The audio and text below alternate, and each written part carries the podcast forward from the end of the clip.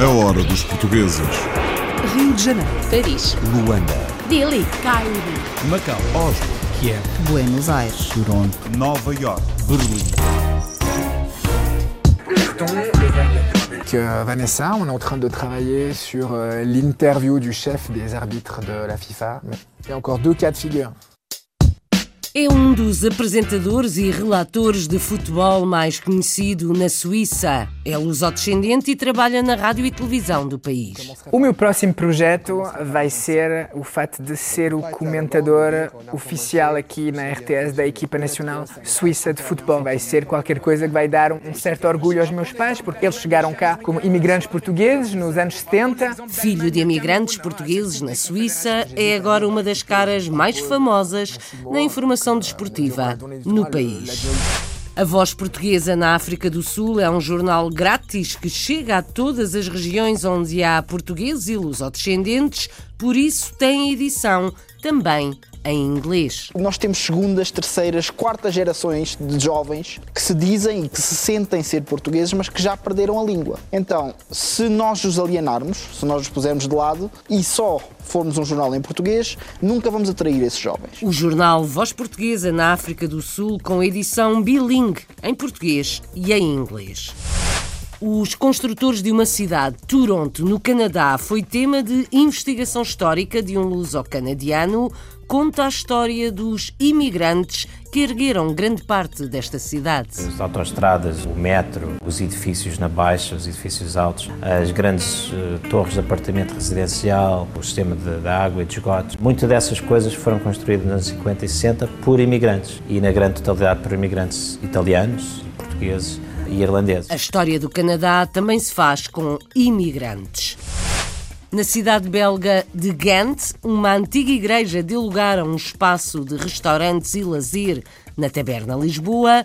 Há comidas bem portuguesas. O nosso bacalhau, o polvo, de vez em quando uma surpresazinha que eu faço, a francesinha, como a sopa da pedra, fiz há pouco tempo, que deu um sucesso enorme, cabrito, a chinfana, por exemplo, a chanfana de Coimbra, que também dá muito sucesso. O sucesso dos petiscos e de algumas comidas bem pesadas à portuguesa na Bélgica.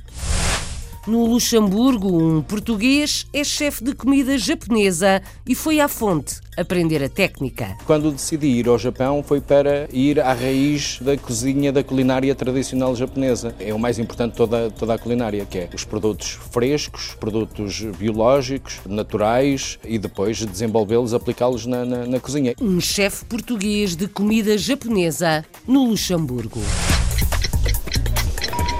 This is the last call for the 12 o'clock British Airways flight VA412 to Amsterdam. Euh, L'arbitrage vidéo qui va être instauré pour la première fois à la Coupe du Monde. É um dos principais apresentadores desportivos, comentador e relator de futebol na Suíça. David Lemos, filho de emigrantes portugueses, trabalha na rádio e televisão suíça há oito anos. Nesta altura tem como missão acompanhar a seleção nacional, motivo de orgulho para o próprio e para os seus pais. Chamo-me David Lemos, sou jornalista eh, especializado no desporto, trabalho aqui na Rádio Televisão Suíça, no Departement des Sports, Departamento dos Desportos, e as minhas principais atividades são a apresentação de programas desportivos e um comentário de futebol e várias reportagens. E faço isso há oito anos. Eu acho que este eh, gosto pela comunicação esteve eh, sempre presente. A paixão pela comunicação chegou depois da paixão pelo desporto. Eu primeiro gostei do desporto, do futebol, seguir, jogar, uh, comentar em casa e então um dia houve uma, uma oportunidade, um concurso para jovens comentadores que nunca tinham feito isto e eu apresentei-me lá com 18 anos, ganhei e acho que desde aquele dia pronto, pensei que tinha que conseguir nesta, ou, ou continuar mesmo nesta, nesta via. Há oito anos, quando eu cheguei na à RTS, comecei a fazer o que eu sabia fazer de melhor, quer dizer, uh, relatar jogos de, de, de, futebol. Eu tinha feito isto há anos e anos e também já tinha apresentado vários programas de televisão. Então, claro, no primeiro ano também tem que se mostrar que uma pessoa é capaz de fazer o trabalho que é esperado aqui. Euh, Os meus dois maiores desafios aqui, uh, primeiramente, é de ter ter tido a oportunidade de apresentar o nosso programa principal que se chama Sport Dimanche, que é o nosso programa que é o mais visto e que tem a mais, sim, mais importância. Há muitas pessoas a, a trabalhar à volta e para este programa, que é cada domingo.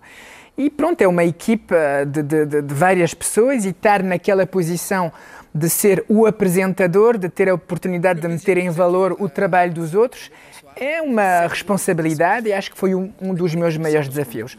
Outro grande desafio para mim é ter tido a responsabilidade eh, de comentar jogos de futebol importantes. O meu próximo projeto vai ser o fato de ser o comentador oficial aqui na RTS da equipa nacional suíça de futebol. Vai ser qualquer coisa que vai dar um, um certo orgulho aos meus pais, porque eles chegaram cá como imigrantes portugueses nos anos 70 e pronto, não sou advogado, não sou médico, trabalhos que eu acho muito mais importantes, mas mesmo assim, um homem, um menino nascido de pais portugueses, acabar por ser o comentador da equipa suíça, espero que isto não vai ser um problema para ninguém. É, é verdade que, pronto, a Suíça é, é, o meu país e também vai ser uma grande honra de ter aquele, aquele, aquele papel. David Lemos, filho de emigrantes portugueses na Suíça, é apresentador, comentador e relator desportivo na RTS, Rádio e Televisão Suíça. Ouvimos aqui o trabalho de Vanessa Santos para A Hora dos Portugueses.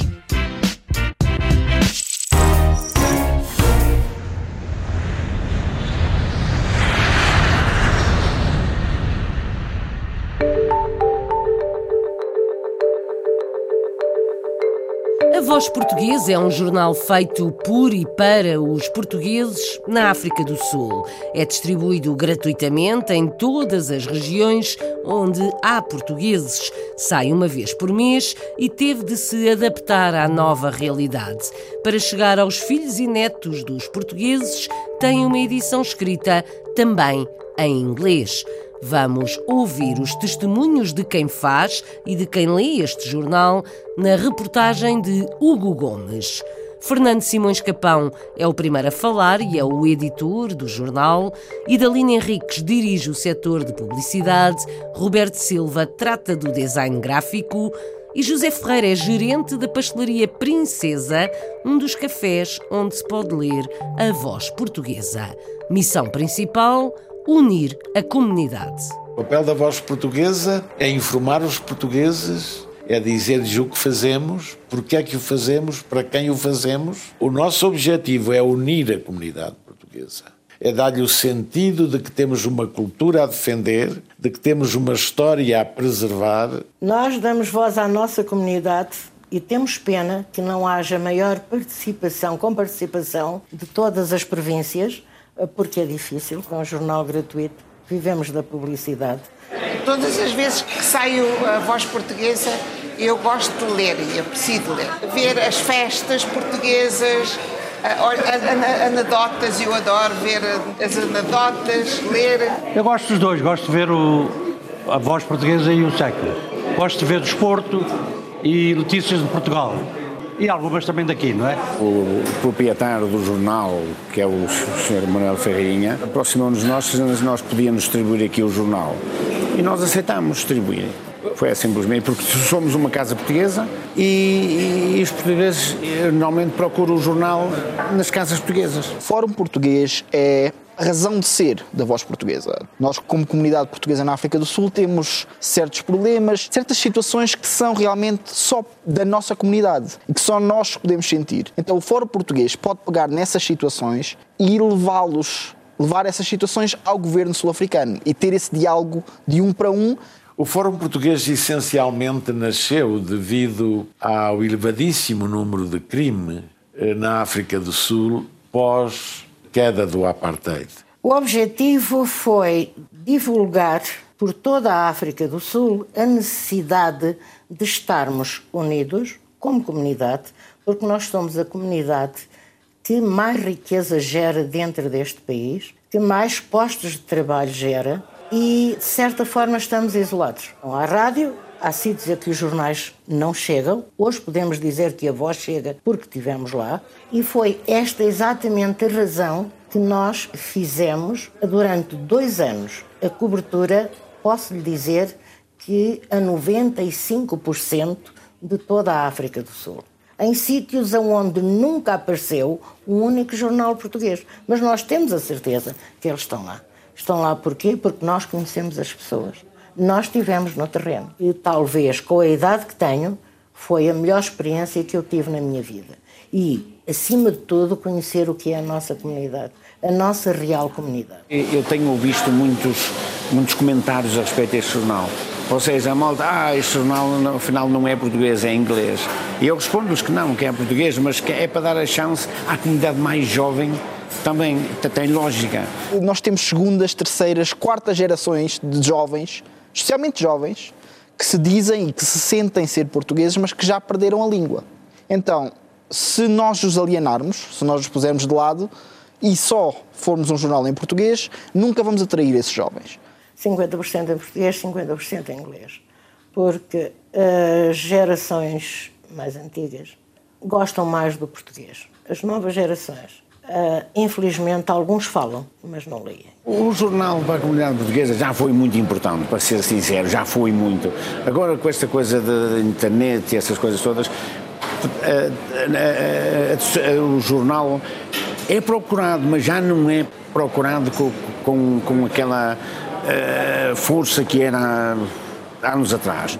Os jovens já vão mais para os telefones e internet, tudo. Esqueça, já não ligo muito à imprensa escrita. Nós estamos cada vez mais a nos, a nos movimentar para o espaço digital, via website, também com, com as redes sociais, Instagram, Facebook. Eu acho que vai continuar e tem pernas para andar. Já teve magrinho, teve só oito páginas, uh, teve 14. Hoje está um jornal como deve ser, está gordinho, corre toda a África do Sul, vamos até a Namíbia, toda a África do Sul tem a voz portuguesa. Porquê? Porque estão nos locais onde nós andamos, com as pessoas que nós contactamos. Tem pernas para andar. A opinião de Idalina Henriques, a voz portuguesa na África do Sul, é um jornal que sai no primeiro sábado de cada mês. A hora dos portugueses.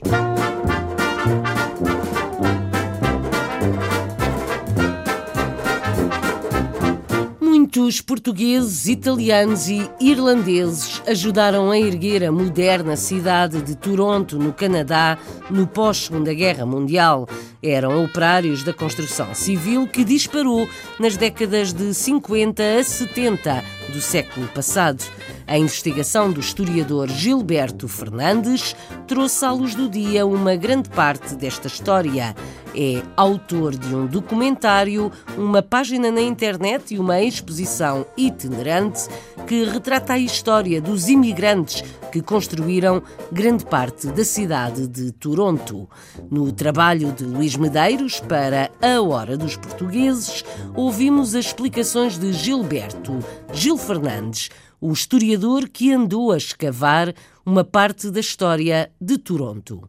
São histórias realmente fantásticas, com figuras eh, interessantíssimas, com vários heróis, vilões, eh, momentos uh, bastante importantes da história de Toronto que, entretanto, já estão esquecidas. Deixaram de estar esquecidas quando Gil Fernandes decidiu dar visibilidade aos principais intervenientes no crescimento urbano de uma das maiores cidades da América do Norte, Toronto. As histórias destes city builders confundem-se com a própria história da cidade. O pós-Segunda Guerra Mundial trouxe profundas transformações a Toronto, que, graças à prosperidade económica, cresceu em termos populacionais, batendo Montreal. Um desenvolvimento que se refletiu na edificação. Muito daquilo que se conhece atualmente foi construído nas décadas de 50, 60 e 70 por imigrantes portugueses, irlandeses e italianos as autoestradas, o metro, uh, os edifícios na baixa, os edifícios altos, as grandes uh, torres de apartamento residencial, infraestruturas uh, que não vemos, por exemplo, o sistema da água e de esgotos, Muitas dessas coisas foram construídas nos 50 e 60 por imigrantes e na grande totalidade por imigrantes italianos, portugueses e irlandeses. E conhecer a história destas pessoas é realmente conhecer a história de Toronto.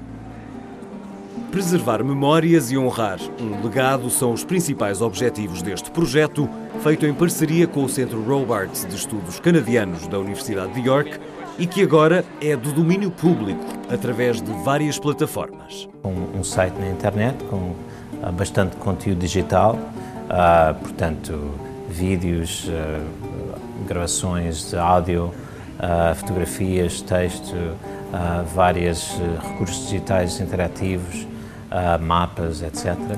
Depois tem uma exposição itinerante, está agora patente aqui na Universidade de York, na Biblioteca Scott, que também tem muito uh, conteúdo digital, uh, utilizando novas tecnologias de realidade aumentada.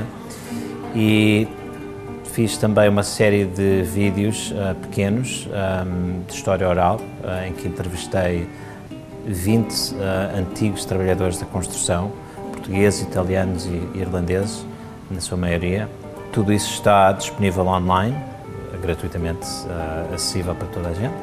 E depois, para além disso, fizemos também um documentário uh, de duas partes, que na totalidade de duas horas, que foca sobre dois momentos uh, muito importantes nessa história.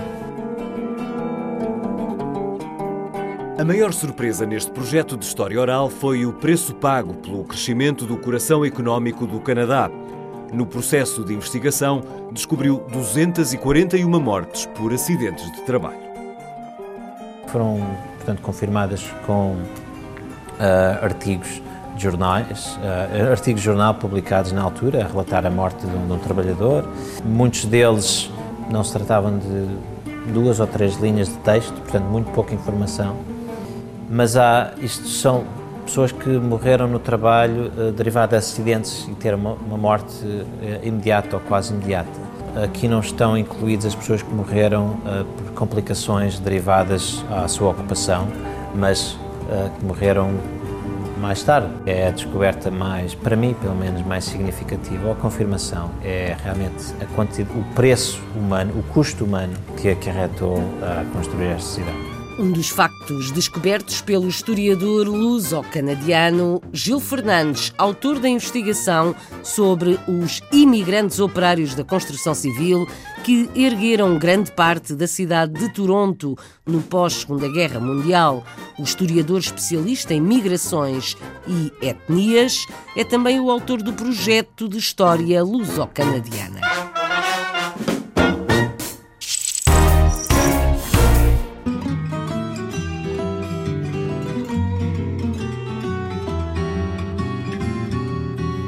Antiga igreja na cidade de Ghent, na Bélgica, que foi criado um espaço à imagem do Mercado da Ribeira em Lisboa. Um espaço de memória onde se erguem novos restaurantes e espaços de lazer. A Taberna Lisboa é um deles e apresenta ora petiscos, ora comidas tradicionais portuguesas e vinhos, claro. Patrick Monteiro é o chefe e vai variando a emenda conta que por ali passam muitos belgas que já conhecem bem Portugal e a culinária portuguesa. A reportagem em Ghent é de Carlos Pereira. Numa das ruas do centro histórico de Ghent, na Flandres belga, há uma igreja que há muito não está dedicada ao culto. Há quem lhe chame o Templo da Gastronomia e é aqui que também se encontra a Taberna Lisboa. Pois esse espaço era uma igreja do século XI que se tornou uma biblioteca e aí é que eles se inspiraram para fazer um tipo mercado da Ribeira, o Holy Food Market, onde a gente representa as nossas tradições e tem os outros que representam o país deles. Uh, a gente representa, por exemplo, o nosso bacalhau, o polvo, temos a paella, que é muito influente na nossa comida do dia a dia, o tempura, que é o misto frito, que foi levado no 17, uh, século XVII para a Inglaterra, pelos portugueses também, que é o prato mais vendido. Uh, temos o bolo de caca, para representar um pouco da madeira. E no fundo temos algumas raízes aqui em Ghent, porque temos um castelo construído com o dinheiro da filha do nosso primeiro rei, que era casada uh, aqui. Os pais de Patrick Monteiro também vieram de Portugal, de Santa Marta de Penaguião. Mas mesmo se Patrick Monteiro nasceu na Bélgica, cresceu e estudou em Portugal. Há quatro anos que se ocupa desta taberna portuguesa, neste espaço insólito, com restaurantes por baixo e discoteca por cima. Tem uma discoteca, uh, que é um, uh, mais a vida para a vida noturna. E temos 12 stands diferentes, donc italiano, belga, português, uh, marésias. Uh, temos muito turistas, muito turistas espanhóis, derivado a Carlos V, que vêm aqui para, para visitar. E se não é italianos, portugueses mesmo, portugueses uh, de toda a parte do mundo, digamos, mas mais, mais espanhóis. A Taberna Lisboa também tem muitos clientes belgas e, contrariamente ao que se pode pensar, conhecem bem a gastronomia portuguesa. Gostam e eles já os conhecem, aliás. Quando eles vêm, eles já sabem aquilo que eles querem, porque tem o, sobretudo esta parte Flamand, eles têm muita influência com Portugal, tem muita gente que já viveu lá em Portugal, que já foram empresários em Portugal e, aliás, a maior parte deles estudam o português aqui. Não sei por que razão, mas é um gosto que eles têm e eles quando vêm já pedem, já sabem o que querem. E os pastéis de nata, então, é muito... Portanto, o pastel de nata é o vosso produto principal? É o produto principal, sim. Bom, agora temos o polvo também. Uh, de vez em quando uma surpresazinha que eu faço, a francesinha, como a sopa da pedra, fiz há pouco tempo, que deu um sucesso enorme. Uh, cabrito, a chinfana, por exemplo, a chanfana de Coimbra, que também dá muito sucesso, mas isso não é diariamente que se tem, são pratos uh, que se faz de vez em quando. Na Taberna Lisboa, praticamente tudo é português. Os pratos, os temperos, os vinhos, salvo talvez a cerveja, porque por aqui a cerveja local vai sendo prioridade. Bom, a gente inova muitas receitas também, por exemplo, agora vamos ter aqui o Festival da Cerveja, que é a cerveja local de, de Ghent, e eu vou representar a nossa francesinha, mas com esta cerveja uh, local, uh, para satisfazer os, os vamos dizer, ou os turistas. Os belgas gostam? Eles adoram, tudo que é com cerveja, eles adoram, é a bebida preferida deles. Mas Patrick Monteiro lá vai explicando que os belgas podem ter boas cervejas, mas vinho vendido aqui, só mesmo português. Bacalhau e pastel de nata nunca faltam na Taberna Lisboa. Às vezes sai um polvo, uma francesinha ou mesmo uma chanfana ou sopa da pedra em Ghent, na Bélgica.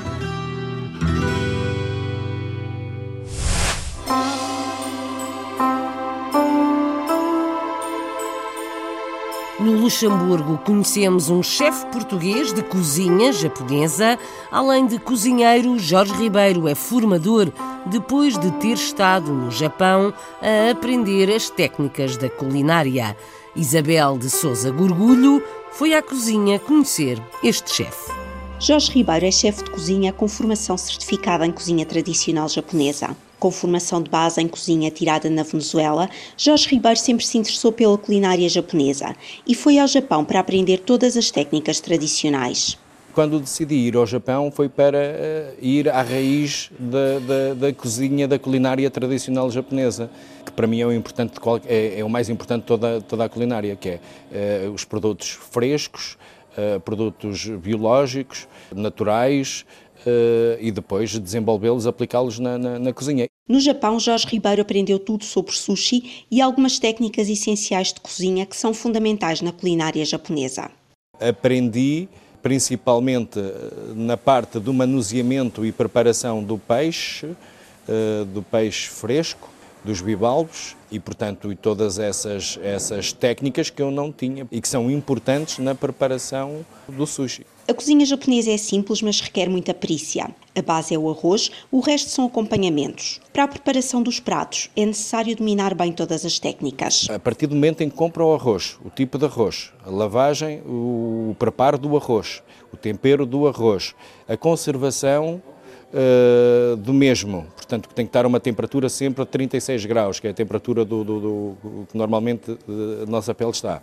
Depois, a seleção dos peixes Portanto, quando eu digo seleção, é a frescura. Depois, uh, o manuseamento. Portanto, é uma, é uma cozinha que ou a senhora sabe ou não sabe. Portanto, ou, porque é preciso de técnica. Na cozinha japonesa, a principal regra é a higiene, sobretudo na preparação do sushi e do sashimi, porque são alimentos consumidos crus. todas as normas de higiene, desde eh, da altura em que se compra o peixe, em que se vai trabalhar o peixe, porque o peixe tem que estar limpo, não pode estar contaminado, portanto, todo esse manuseamento do, do, do, peixe é muito importante para que o peixe não esteja contaminado. E depois, as regras de higiene na preparação do próprio do local de trabalho, da bancada onde se vai trabalhar. Além de chefe, Jorge Ribeiro é também coordenador da All Japan Sushi Academy, a primeira escola de cozinha japonesa certificada no mundo fora do Japão. Seja como chefe ou como formador, Jorge Ribeiro vai continuar a fazer o que mais gosta, que é cozinhar, criar e inovar, aplicando as técnicas da cozinha tradicional japonesa. A arte da culinária japonesa por um português, no Luxemburgo.